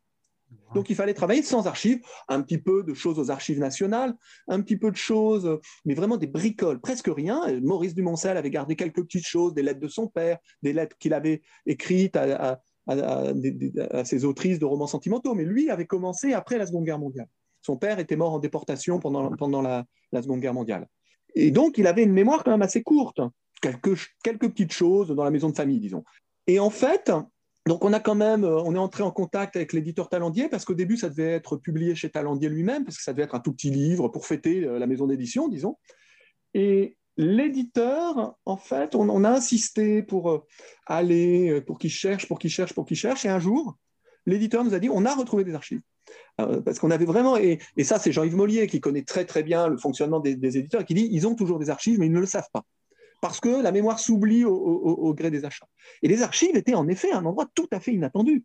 C'est-à-dire que euh, Talandier, à l'époque, était, je ne sais pas si c'est encore le cas parce que je n'ai pas suivi les, dernières transformations, mais était un éditeur qui, faisait aussi, euh, qui avait aussi un rôle de distributeur, un peu comme les belles lettres. Donc, ils avaient un immense, entrepôt en, banlieue lointaine euh, où étaient entreposées des, énormes palettes de livres avant distribution des palettes de livres d'éditeurs différents pour lesquels Talandier faisait la distribution. Et il y avait une pièce où ils mettaient leur euh, bazar et où euh, il y avait des cartons, des vieux cartons de, vieilles, euh, vieilles, factures, mais des récents, de, factures récentes. Et il y avait aussi deux mini-meubles, de petits meubles, où il y avait tous les contrats, depuis l'origine de la maison d'édition. Enfin, tous, non, il, il devait en rester 15%. Mais c'est énorme, 15% des contrats d'une maison d'édition de cette époque-là. Donc il y avait des contrats de l'époque de Decaux, il y avait des contrats euh, de l'époque de Jules Talandier, il y avait euh, gribouillé sur un bout de papier les tirages, euh, il y avait en marge des contrats, ah, il va falloir modifier ça, il y avait quelques lettres dans, glissées dans un dossier. Et en fait, avec ça, on avait des outils qui nous permettaient de reconstituer plein de choses, de trouver d'autres contrats, de trouver d'autres informations sur les, sur les sessions, sur les formats, il y avait aussi des moments, il y avait aussi un cahier au moment de la, session de Jules Talandier à Hachette. Je pense que c'est pour ça qu'ils avaient conservé ça. Des, discussions euh, de Talandier lors des, conseils, des conseils de rédaction. Visiblement, à ce moment-là, ils ont fait comme ça, ça changé de main. Ils ont pris en note de façon un peu rigoureuse. Or, il se trouve que c'était juste après la crise de 1929 et que c'est le moment où d'un seul coup l'édition populaire connaît un marasme capital et il ne parle que de ça. Et d'un seul coup, on comprend pourquoi les collections se transforment, pourquoi on, reprend un, auteur, pourquoi d'un seul coup il y a un titre qui réapparaît. On croit qu'il y a un titre qui réapparaît parce qu'il y a du succès, mais pas du tout. C'est parce qu'on a plein d'invendus qu'on arrache les couvertures et qu'on remet une couverture dessus pour faire des grosses économies. Voilà, d'un seul coup, toutes ces logiques éditoriales euh, s'expliquent de, façon lumineuse, mais par ce qui est passionnant, c'est que c'est par petits bouts. C'est que c'est une phrase au, bout de, au bord, euh, au bord d'un texte de, 20 pages qui n'a aucun intérêt euh, ou qui est purement administratif. Et ça, alors, ça a été pour moi une joie folle. Parce que les livres comme tels, il, il n'existe pas un fond avec tous ces livres-là, non? De, un, catalogue où, il y ait tous ces livres euh, en bibliothèque euh, quelque part? Un catalogue de toutes les publications Talendier, tu veux dire? Alors nous, à la fin, on a fait... Oui, non, mais ce que je veux dire, c'est que les livres, physiquement, il n'y a pas une bibliothèque en France qui dispose non. Alors ça, c'est un grand sujet. Pour moi, c'est le sujet euh, capital, et c'est vrai aussi pour le Canada, c'est vrai aussi pour la plupart des pays occidentaux, l'histoire des musées français est une histoire de l'occultation euh, des cultures euh, médiatiques et marchandes. Il n'y a pas de musée, de grands musées de la pop culture dans aucun pays d'Europe sérieux, je veux dire. Or, euh, il est temps quand même qu'on commence à historiciser ça. Il y a un musée des, arts et traditions populaires, il y a le musée d'Angoulême, par exemple, qui est un magnifique musée de la bande dessinée, mais c'est un musée de la bande dessinée qui est dominé par un principe d'artification de la bande dessinée. Ce qu'il faudrait, c'est un musée de la culture médiatique euh, et, qui, qui, montrerait toutes ces choses, tous ces bricolages, toutes les formes délégitimées, avec des, chiffres indiquant, vous voyez, ce, petit fascicule à peine broché, eh ben, c'était vendu à 100 euh, 000 exemplaires, ou euh, cette livraison qui était, qui était distribuée à un million d'exemplaires, imaginez que tout le monde lisait ça. Toute cette histoire passionnante de, l'archéologie de notre, de notre époque euh, contemporaine. Euh, il faudrait un endroit qui, documente ça. Pour, c'est très dommage. Tu, tu m'évoquais il, y a un temps le, fait que la bibliothèque des littératures policières fermait, d'ailleurs, qui était un de ces sanctuaires. Euh. Elle ne ferme pas. Elle ne ferme pas. Elle a été menacée. Finalement, elle ne ferme pas. Elle est ah, sauvée. elle était très menacée. Elle est sauvée. Catherine Chauchard est partie à la retraite, qui était la, l'extraordinaire euh, euh, conservatrice de cette bibliothèque. Alors j'explique, la, bibliothèque des littératures policières, c'est une bibliothèque en France hein, qui dépend de la ville de Paris, hein, qui n'est pas nationale, qui dépend de la ville de Paris, et qui conserve l'ensemble des romans policiers euh, publiés en France. Alors, il y a des trous, mais il y en a quand même pas beaucoup. Et donc, elle a vraiment, euh, et, elle les rend accessibles. C'est-à-dire que n'importe qui peut y aller et dire, je veux regarder euh, la série des euh, Special Police, les, 100 premiers titres des Special Police, et ils vont vous apporter, peut-être pas les 100 d'un coup, mais ils vous en, vont vous en apporter par, par lot de 20, 30, et vous pouvez vraiment les manipuler dans des conditions qu'il n'y a pas à la BNF. Il y a aussi toutes les études sur les sujets.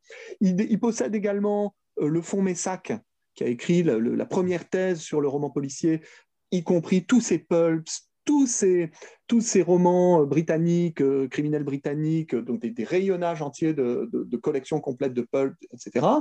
Euh, il possède des choses extraordinaires. Il possède en partie, une petite partie des archives de la série noire, dont les, ouvrages originaux et les endroits où il coupe ah, des choses comme ça qui sont passionnantes aussi. oui, dans la Bilipo est un endroit où il faut y aller. Il faut aller. Si tu viens en France, oui, j'y allais. Quand, quand, je passe par Paris, mais les heures sont assez limitées, surtout quand on est entre deux trains et tout ça. Mais oui, oui, c'est un endroit magnifique. Mais, mais c'est vrai que c'est extrêmement dommage. En Espagne, c'est la même chose. En Espagne, c'est vraiment les gens ne sont même pas conscients à quel point il y a eu une colossale littérature populaire et euh, une colossale histoire de la bande dessinée. Et tout ça n'existe pas dans les archives. Il y a eu quelques efforts qui se sont faits quand même dans les, dans, les dernières années. Mais, euh, mais oui, non, l'idée que ce, n'était pas du tout considéré comme du patrimoine. Euh, mm. Et, et, malheureusement, on dirait que c'était tombé aussi entre les mains d'un esprit de collectionneur qui était mm. beaucoup plus dans l'idée de la thésaurisation et pas du tout dans l'idée de rendre ça euh, accessible, mais au contraire que ça prenne le plus de valeur possible mm. par sa rareté. Donc il y avait une grande spéculation autour de la collection de la culture populaire et, et, euh, et c'est terrible parce que hum, parce que justement, c'est comme une mémoire euh, systématiquement oubliée euh, des, des, pans entiers. Alors, c'est vraiment random. Il y a des choses qui ont survécu, comme Harry Dixon a survécu, heureusement.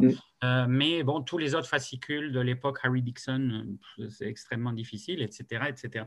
Et, et tu, dans, le, dans le droit fil aussi donc, de cette étude majeure où tu exhumes de cette grande maison d'édition populaire, tu euh, as été donc euh, en charge de une revue euh, majeure des études sur la culture populaire qui est Belphégor. Et est-ce que tu peux nous en parler un peu? Belphégor, alors je l'ai reprise à, quelqu'un de chez vous, enfin de chez vous, de, votre pays, puisqu'il s'agit de Vittorio Frigerio, hein, qui est à, Halifax euh, et qui euh, a, tenu vraiment, c'est à lui hein, qu'il faut rendre hommage. Hein. C'est vraiment lui qui a fait le, gros du travail, qui a lancé la revue, qui l'a porté pendant des années et des années, et qui continue d'ailleurs à, y jouer un rôle. et cette revue, c'est vrai que historiquement, au moment où elle a été fondée, ça a été la première revue. alors, il y, avait, y avait eu des tentatives avant. Hein. Il y avait alors le Rocambole, mais qui était plutôt une revue de collectionneurs, où il y avait à l'origine aussi des universitaires, et puis il y a une sorte de scission historique qui est un élément du traumatisme de la recherche en littérature populaire francophone parce qu'il y, a, y a eu comme une, l'expulsion des, des, universitaires par les collectionneurs, dans le sens de ce que tu disais justement il y a un instant. Et du coup, les, universitaires, et à l'époque, c'était Limoges.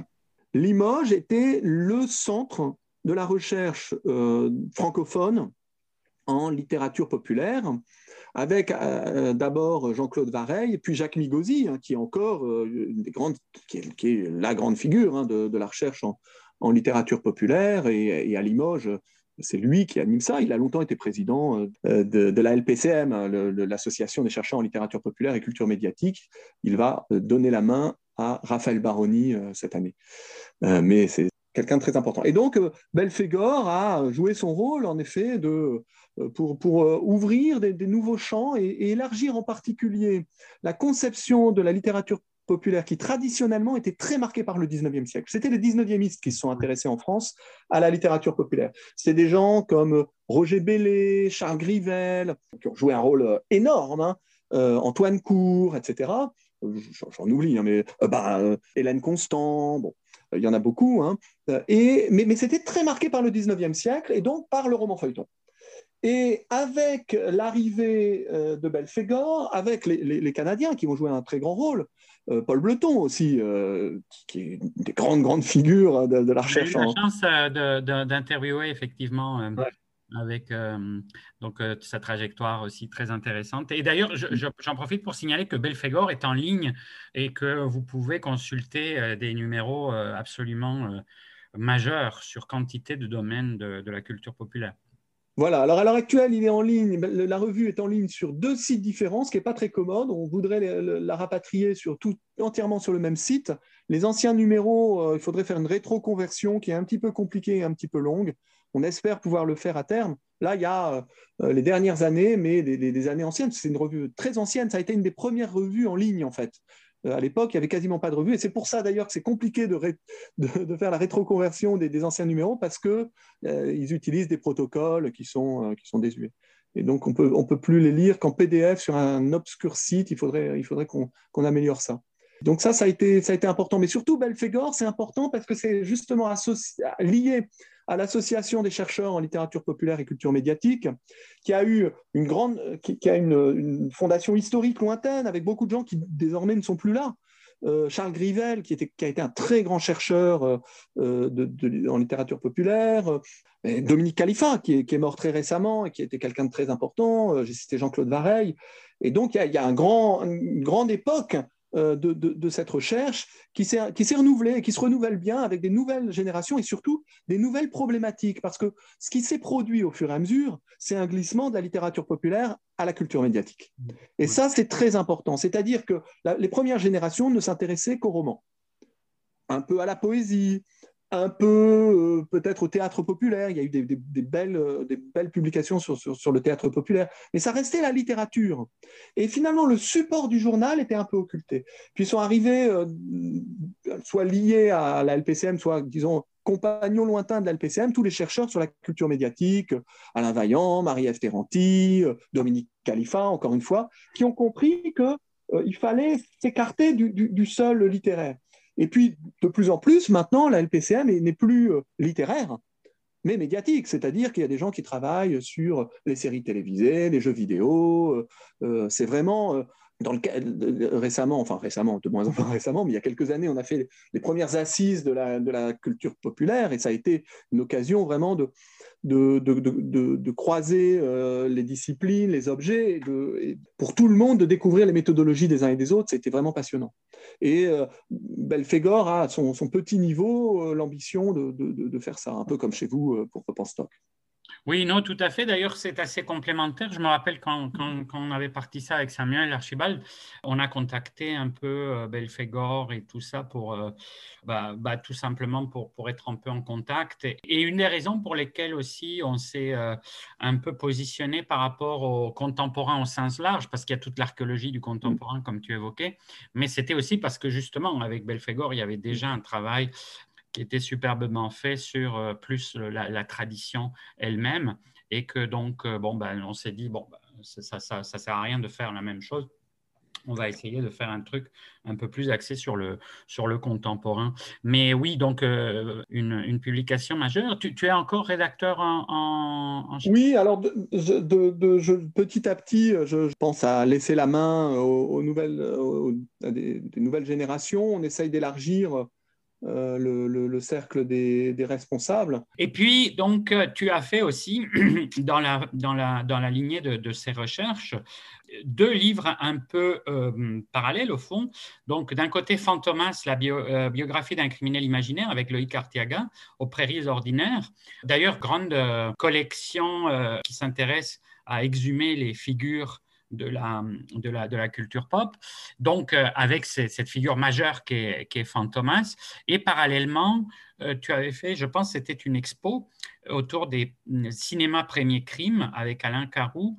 Et je pense que vous avez donc euh, à la fois projeté des films et écrit donc ce, ce, ce superbe catalogue. Donc, quelque part, un retour vers cette culture qui était très en parallèle, puisque Fantomas est, adopté, et adapté très vite en forme de feuilleton, série, serial, et donc euh, un peu une nouvelle micro-aventure, disons. En fait, on pourrait presque dire que c'est deux méthodologies inverses. Avec Loïc Artiaga, qui est quelqu'un que j'aime beaucoup, euh, on a des, très beaux projets justement autour des prairies ordinaires, je t'en parlerai si les projets se concrétisent un jour. Euh, avec Loïc Artiaga, Loïc Artiaga, donc c'est un, historien de, la culture.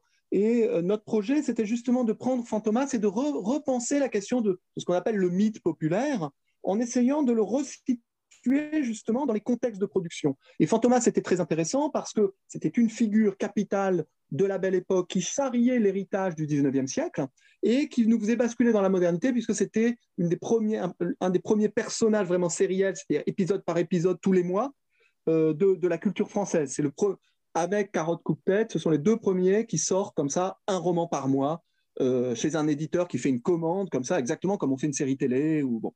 Et donc ça c'était intéressant. Et puis euh, dans l'entre-deux-guerres, il devient autre chose. Il va devenir une figure transmédiatique dès les années dès 1913 avec Feuillade, puis dans l'entre-deux-guerres aux États-Unis avec la Fox, puis en France. et après la Seconde Guerre mondiale, il connaît une nouvelle encore incarnation avec le fantomas de Une Belle, et ce qui nous intéressait, c'était de montrer comment, euh, euh, d'essayer de comprendre comment euh, concrètement un, personnage mythique pouvait se transformer radicalement. Je ne serais pas surprise, par exemple, qu'avec le succès de, Lupin actuellement, la, série télé, mm. quelqu'un ressorte une nouvelle fois Fantomas. ça serait une très bonne idée d'ailleurs, après, toute personne qui souhaite le faire, parce que c'est typiquement un personnage qu'on pourrait ressortir soit en le, modernisant dans une époque contemporaine, soit en le replaçant à nouveau dans la belle époque pour en faire un super criminel de la belle époque. Ça serait tout à fait adapté. Et donc, ce qui nous intéressait, c'était à chaque fois de se demander, mais pourquoi à cette époque il ressurgit? Pourquoi il prend cette forme-là? Pourquoi, par exemple, pourquoi celui de Une Belle à des côtés de euh, James Bond? Parce que c'est le moment où il y a le Eurospy dans toute, l'Europe, les coproductions, et, et voilà, c'est ce genre de questions qu'on posait. Et à l'inverse, avec Alain Carou, on s'est intéressé au cinéma criminel et c'était pour faire une exposition, en effet, un catalogue d'exposition, mais on a fait aussi euh, un, article et donc on a travaillé par ailleurs sur, la question. Hein. Euh, un article, et puis Alain Carou a contribué aussi à, l'édition de Fantomas, à des, réflexions sur le sujet. Euh, Alain Carou, c'est un conservateur à la BNF, spécialiste de, l'audiovisuel à la BNF, qui connaît très très bien le premier cinéma criminel. Et ce qui nous intéressait, c'était de faire le contraire, c'était de replacer, en prenant toute petite époque, du, enfin non, en prenant toute l'époque du cinéma muet, en regardant tous les cinémas criminels et en se disant, on va pas faire comme si c'était pareil que le cinéma d'après, ou comme si le cinéma de 1909 était le même que celui de 1925, ça n'a aucun sens. On va prendre le cinéma criminel de manière euh, en, le saisissant totalement dans l'époque et dans le discours médiatique, dans la, littérature, dans les chansons, euh, dans euh, les, bandes enfin, les, récits en images comiques des, journaux pour la jeunesse ou des, journaux de caricature qui étaient très très importants à l'époque. Et on essaye de, dans les faits divers du moment, et on essaye de comprendre en quoi à partir du cinéma criminel, on peut comprendre tout un discours sur l'imaginaire criminel de l'époque. Ce qu'on appelait ce qu'on reprenait, en, ce qu'on appelait en reprenant un peu ça à André Gaudreau, qui parle de séries culturelles et de paradigmes culturels, euh, de, séries médiatiques du crime et de paradigmes médiatiques du crime. Et c'était l'idée que euh, on ne pouvait pas comprendre ces, productions si on ne les resituait pas dans, dans, la circulation des images. Par exemple, l'Apache, la figure de l'Apache, la danse Apache, le, le, coup du père François, la figure de Fantomas, le, le, musée Grévin, la, la prestidigitation, et toutes ces choses-là, comme ça, on essayait de les articuler en montrant comment à chaque époque ça formait des choses. Et alors là, on a, des, on a, on a redécouvert des films, on a, on a vraiment, on, a, on est retombé sur des films qui étaient présumés perdus. On en a retrouvé qui n'étaient pas présumés perdus, mais que personne n'avait vu parce que mmh. personne et qui ont été numérisés à cette occasion. Mmh. Et c'était absolument extraordinaire. C'est une expérience éblouissante. Moi, je trouve que quand on fait des projets comme ça, en, en allant jusqu'au bout, c'est vraiment ce qui est formidable dans ce domaine de la culture populaire, c'est que, en, fait, la plupart des territoires sont vierges. Et que donc, si on, si on prend les choses à bras le corps, on découvre des milliers de choses et, c'est absolument passionnant. Et ce fonds, maintenant, il est à la BNF Ces films digitalisés, ils sont à la... À la... Non, parce qu'ils appartenaient à chaque fois à des, à des cinémathèques, mais en fait, les cinémathèques euh, ou les, archives du film euh, ont, énormément de films qui ne sont pas numérisés et qui ne sont même pas euh, projetables. C'est-à-dire que tu allais là-bas, alors tu en as certains, ils ont la bande, ils t'apportent la bande et tu la regardes sur un petit écran comme ça. Euh, bon. Mais tu en as, la bande est tellement détériorée que tu es obligé de les regarder avec une loupe en toi, en faisant mhm. circuler, tu vois. Et euh, donc, et, les films qu'on cherchait étaient des films qui avaient été très importants à leur époque, mais dans le premier, dans le premier cinéma muet, la plupart des choses ont disparu ou sont très fragmentaires. Et donc, on se retrouvait avec des, films qui étaient, euh, c'était pas le bon titre et le bon film, c'était pas bien catalogué. Euh, certains films étaient réputés perdus et puis d'un seul coup, ils disaient ah ben non, en fait, on l'a encore, on vient d'en retrouver un bout. et donc, c'était absolument génial. C'était absolument génial. Et puis des documents incroyables, euh, des, statuettes de Fantomas euh, euh, mises dans les halls de cinéma au moment où Feuillade sort son Fantomas, tu vois, des, objets promotionnels incroyables qui n'avaient jamais été montrés, des affiches immenses de, des, mystères de New York, de, de Zigomar, enfin c'était génial, c'était un plaisir fou. Wow, c'est extraordinaire, j'espère en voir un jour de, à partir du catalogue, voir si, si je peux les repérer. Mais c'est vrai que c'est à chaque fois des sortes de paradis perdus de la culture populaire euh, qu'il faut Absolument. patiemment, patiemment euh, retrouver.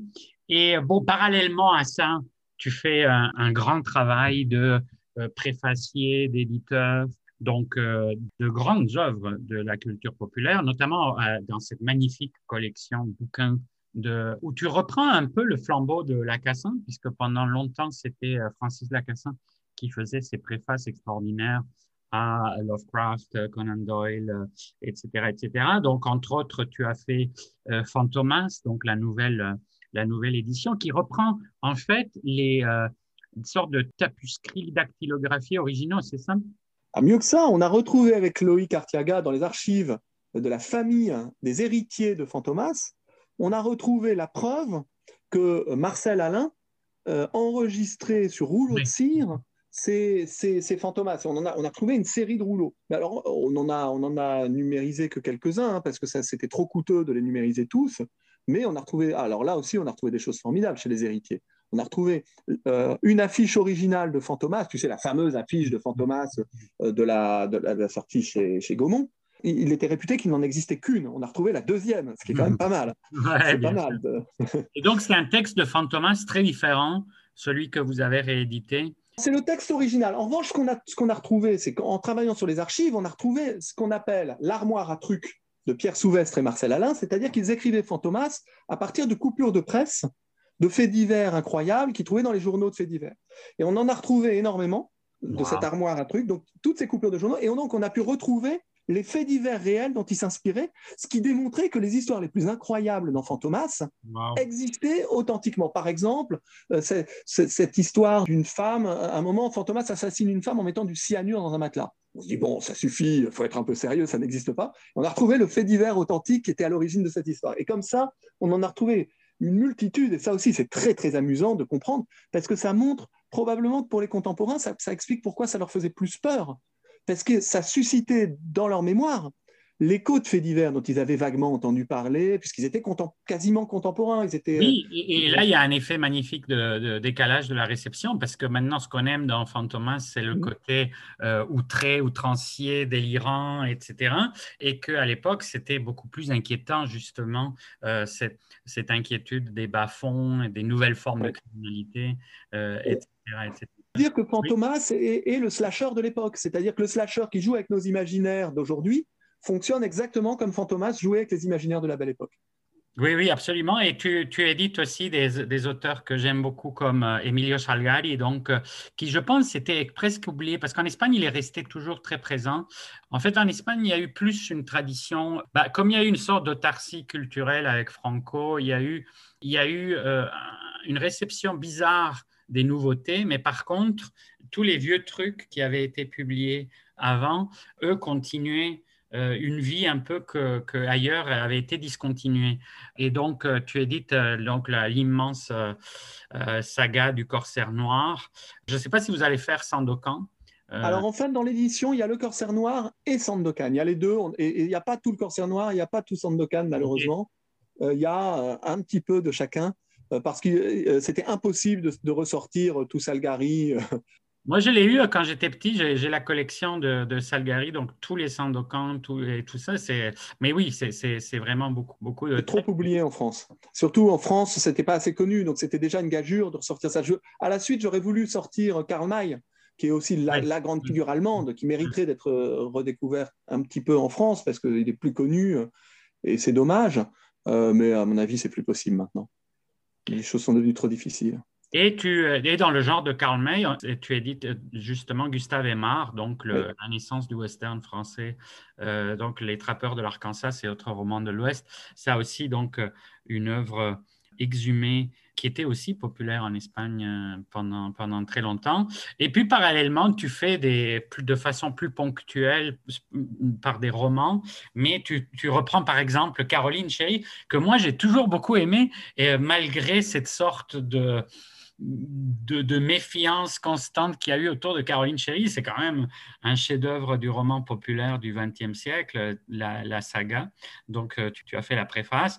Gabriel Ferry, qui était aussi un peu comme euh, Gustave Aimard, finalement. D'ailleurs, pendant longtemps, tu as eu aussi, je pense, un, blog sur le roman d'aventure en ligne. Ah oui, avant le blog. Avant, avant que les blogs existent, j'avais un, site que je, que je ne peux plus retoucher non plus, puisqu'il était fait avec un programme qui s'appelait Front Page, qui n'existe plus. Je pense qu'il faudrait que j'apprenne, euh, j'atteigne un niveau d'informatique assez virtuose pour réussir à même, ne serait-ce que modifier des choses sur les pages qui existent. Dommage, le site il est magnifique et, je pense qu'on peut quand même encore y accéder, ou du moins avec Wayward Machine sur archive.org, on retrouve les anciennes. Euh, donc, et, on euh, et, on voit qu'il est d'une esthétique très datée.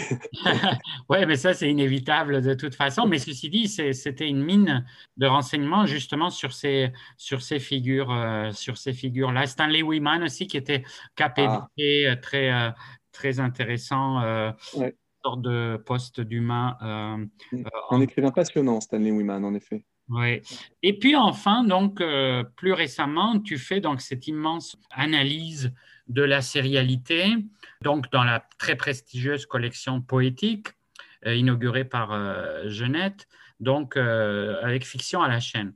Et là, c'est vraiment un peu le condensé de tout ce qu'on a pu évoquer, mais vraiment théorisé et donc un immense effort de, théorisation des aspects, euh, euh, de tous les aspects de la sérialité pris dans la longue durée, et on sent bien que tout ce travail très minutieux avec les sources ont énormément nourri la, réflexion théorique, qui est, je pense, euh, toujours formidable, parce qu'il y, a quand même des fois une volonté de théoriser sans s'appuyer nécessairement sur, sur une connaissance très, très pointu, disons, euh, euh, des, textes. Euh, et, là, c'est tout le contraire. On sent que c'est donc du haut niveau théorique, mais en même temps, on est tout le temps ramené à des exemples très concrets, très variés, vraiment très variés. Fiction à la chaîne, il y a, il y a, je pense, des, centaines, un peu comme Jeannette d'ailleurs le faisait dans ses, dans ses textes où il, évoquait vraiment quantité de, euh, quantité de textes sur lesquels il s'appuyait pour ces catégories. Et qu'est-ce qui t'a amené donc, après avoir fait des travaux de presque donc d'archéologie, euh, etc., à avoir cet immense euh, panorama théorique?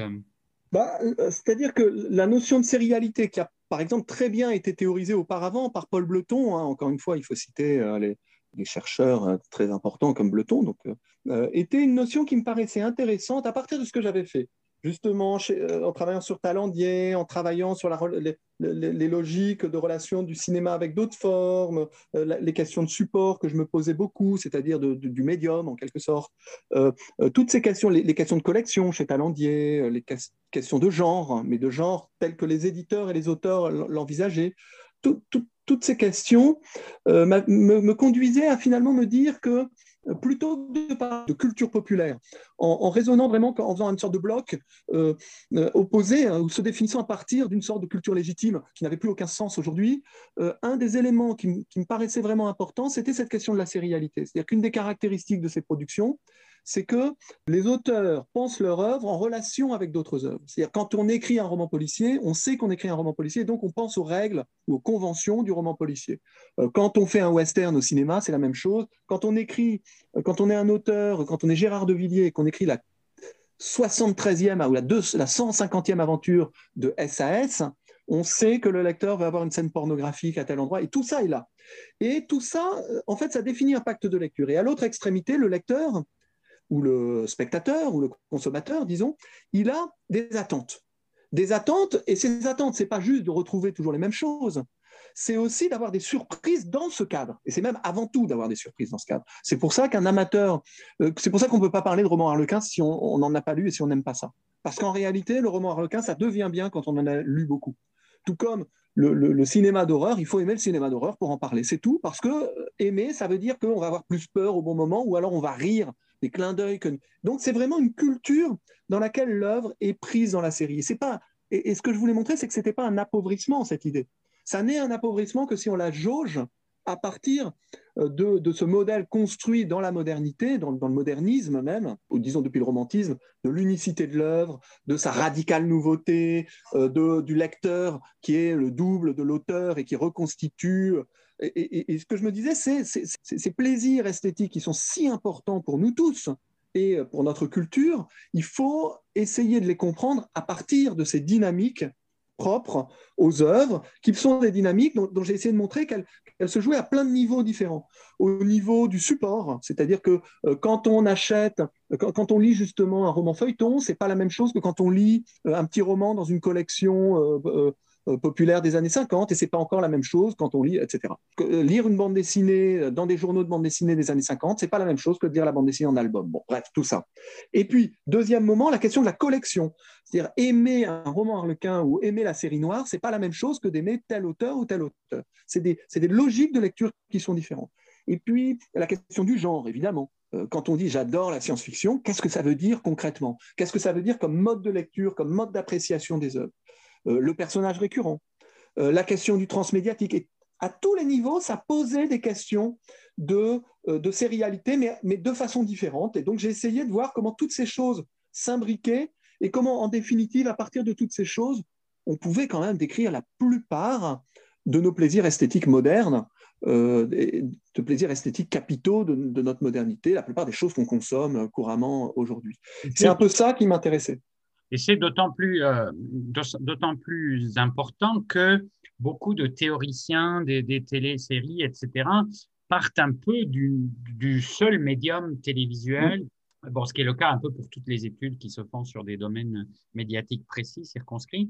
Mais euh, au fond, euh, là, ce qui est, ce qui est fascinant, c'est de voir, par exemple, on a mis tellement de temps à théoriser la transmédialité, alors que ce n'est que ça depuis euh, le début de la culture euh, populaire industrielle et que euh, au 19e, c'était par rapport au théâtre, aux adaptations théâtrales, dans toutes ces formes d'ailleurs très méconnues de spectacles populaires, que ce soit la pantomime, etc., etc. Enfin bon, ce que les, les, historiens culturels du 19e essayent maintenant aussi d'exhumer toute cette culture de, du entertainment et, cette culture des loisirs qui était beaucoup plus complexe que ce que les mm. historiens du théâtre ont, pu conserver jusqu'à récemment. Et, et, donc, comment, au fond, dès qu'on se plonge dans n'importe quelle figure que ce soit Zorro, Tarzan, euh, etc. Enfin, tu évoquais tantôt évidemment Fantomas. C'est incroyable la quantité d'itérations transmédiatiques déjà très anciennes où ça Absolument. Euh, Absolument. La, culture est une culture transmédiatique. On pourrait presque dire que, euh, oui, c'est ça, la, culture médiatique est par essence une culture transmédiatique. Le médiatique est toujours transmédiatique. Et d'ailleurs, toute la littérature du 19e siècle, et ça, c'est pas moi qui l'ai découvert, mais ce sont Alain Vaillant et Marie-Ève Terranti qui l'ont très bien montré, euh, toute la littérature du 19e siècle qu'on associait au livre était transmédiatique parce qu'il y avait le média du journal, le médium du journal, qui était complètement différent du livre, et que lire dans un journal et dans un livre, ça n'était pas pareil, et que ne serait-ce qu'au niveau de la relation entre le journal et le livre, la culture est déjà transmédiatique. Puis après, tu comme tu l'as très bien dit, le théâtre joue un rôle capital, et puis après, euh, toutes les formes qui vont se développer. Mais oui, euh, le, transmédia qu'on découvre aujourd'hui, euh, de la même façon que la novélisation dont on parle comme une chose nouvelle, alors qu'il il y a des adaptations en romans de, pièces de théâtre, en romans feuilletons de pièces de théâtre, euh, dans l'entre-deux-guerres, le, le, le ciné-roman, le roman, le roman cinéma est le troisième grand genre, hein, plus devant le roman policier en France. C'est des choses qu'on ne sait pas. C'est ça le, double plaisir de, de, ton, de ton livre. Il y a le plaisir heuristique de, de, la compréhension du fonctionnement et de la théorisation, mais il y a aussi le fait que justement, grâce à l'immense latitude d'exemples que tu, que tu convoques, bah, le fait qu'on a un panorama vraiment beaucoup plus ample de ces, euh, de ces phénomènes-là, que pour beaucoup de gens sont caractéristiques de notre, presque de notre décennie. Beaucoup de gens, c'est vraiment cette idée, ah, maintenant c'est mm. médiatique, maintenant c'est les franchises, maintenant les personnages, ils reviennent dans les bandes dessinées, puis les films, etc. etc. Et, euh, et au fond, c'est saisissant de voir comment ce sont des logiques euh, extrêmement anciennes. Et donc maintenant, tu t'alignes tu, tu vers, quelle, euh, vers quelle recherche en ce moment? Alors là, on a fini avec Alain Vaillant un gros, gros livre, très gros, qu'on n'a pas écrit à deux, mais qu'on a dirigé à deux, mais qui est un vrai projet conçu globalement, c'est-à-dire pas des, actes, mais un vrai projet conçu globalement, sur, euh, euh, qui s'appelle L'Empire du Rire, 19e, 21e siècle, justement, qui va dans le sens de ce que tu évoquais, qui fait vraiment une histoire du rire à la fois, mmh. euh, une approche du rire à la fois historique, à la fois médiatique, surtout dans, tous les, médias, au théâtre, la pantomime, le cirque, euh, et théorique, où tu as des interventions sur euh, parodie, la satire, euh, la caricature, et on a essayé vraiment de, rassembler vraiment beaucoup de spécialistes, et transmédiatique au cinéma, à la télévision, à la radio. extraordinaire. Moi, c'est aussi une des choses que j'aime beaucoup, l'histoire de la comédie sous toutes ses formes, et c'est extraordinaire. Après, il y a un autre livre sur, lequel je travaille. Euh, cette fois-ci, ça sera sur. Euh, euh, ça élargit un peu par rapport à Fiction à la chaîne. C'est un questionnement justement du, plaisir esthétique, mais par-delà les productions fictionnelles et les productions narratives, de manière plus encore élargie, c'est-à-dire nos, nos, expériences esthétiques dans toutes les productions médiatiques et même un petit peu au-delà, dans les, dans les productions marchandes aussi, de, de, consommation. Donc une espèce de réflexion sur qu'est-ce que serait euh, l'esthétique de, manière élargie comme ça Dans le fond, le centre de l'esthétique, ce ne sont pas les grandes œuvres, c'est ça. Et c'est excellent parce que euh, quand tu parlais tantôt de la généalogie de ton intérêt, on retrouve un peu une sorte de retour aux sources puisque tu disais justement que ce qui t'intéressait, c'était l'esthétique du divertissement et que ça. finalement avait été toujours euh, quelque part méprisé par une tradition très mmh. ancienne. Donc, euh, on peut évidemment citer Pascal, mais, mais l'idée de, justement ce qui nous divertit de ce qui est important, ce qui nous mmh. éloigne, c'est comme une sorte de perversion de bah, de la contemplation de Dieu, de la prière, etc., etc. Et au fond, c'est un peu ce que les grands pontes de la haute culture ont voulu, ont voulu un peu mm. préserver, cette sorte de rapport très religieux à l'œuvre, de, sacralisation, euh, etc. Et mm. euh, alors que pour le, le vulgus pecus, l'intérêt, c'est vraiment de s'amuser, quoi. Et que ça, ça a été beaucoup moins intériorisé, effectivement. Voilà, c'est ça. Dans le fond, on n'a jamais vraiment questionné. Enfin, si, on l'a fait un peu, mais j'aimerais bien faire un peu à fond. Qu'est-ce que c'est que de feuilleter un magazine? Qu'est-ce que c'est que de lire une bande dessinée, un bout de bande dessinée? Toutes ces activités qui sont, qui sont le, centre de nos activités esthétiques en permanence et se demander qu'est-ce que serait le discours sur l'esthétique si on considérait l'esthétique comme ça. C'est d'autant plus intéressant que je à la naissance, le discours esthétique moderne euh, au 18e, euh, il y avait beaucoup de réflexions bah, chez Diderot, etc., sur le populaire, qui ne s'appelait pas comme ça, mais sur le justement bah, sur le plaisir. En fait, c'était très axé sur le mmh. plaisir.